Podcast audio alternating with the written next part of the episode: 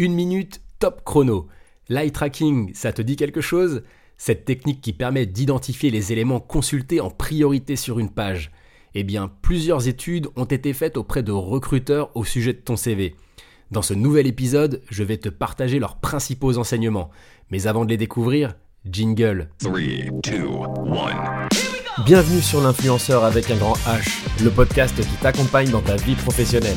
À travers chaque épisode, je te livre mes meilleurs conseils pour trouver ta voie et t'épanouir dans ton travail.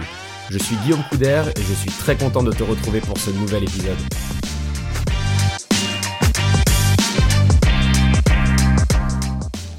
Enseignement numéro 1. Les recruteurs passent généralement moins d'une minute sur chaque CV. En fait, c'est même entre 30 et 60 secondes maximum, toute étude confondue. Donc il faut vraiment être percutant puisque tu as vraiment très très peu de temps pour convaincre. Deuxième enseignement, la lecture du CV se fait en F, c'est-à-dire de haut en bas et de gauche à droite. Les informations clés doivent donc plutôt figurer dans la moitié haute du document. Troisième enseignement, la partie concernant tes expériences est celle qui intéresse le plus les recruteurs, suivie de tes compétences, de ta formation et ensuite viennent les autres informations comme les loisirs par exemple. Quatrième enseignement, il s'agit de mettre une photo professionnelle sur ton CV, même si ça divise un peu les recruteurs. Certains disent oui, d'autres disent non.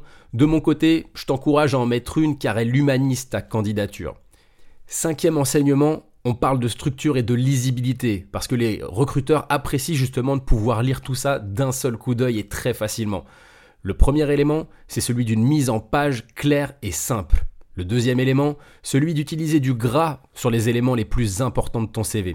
Le troisième élément, ça va être celui de proposer un résumé de ton profil, en général plutôt dans la partie haute de ton CV.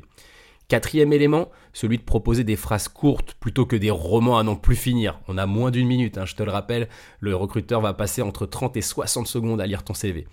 Et puis le dernier élément à considérer dans cette rubrique structure et lisibilité, c'est celui de placer quelques mots-clés, histoire de parler le même langage avec le recruteur. Ah, et dernier conseil bonus, bien à jour ton profil LinkedIn sur la base des informations de ton CV. Il n'est pas exclu que le recruteur te stalke gentiment sur Google pour confirmer son choix. L'influenceur avec un grand H, c'est fini pour aujourd'hui. Merci d'avoir écouté cet épisode, j'espère évidemment qu'il t'a plu. Si tel est le cas, n'hésite pas à t'abonner pour ne pas louper le prochain. A bientôt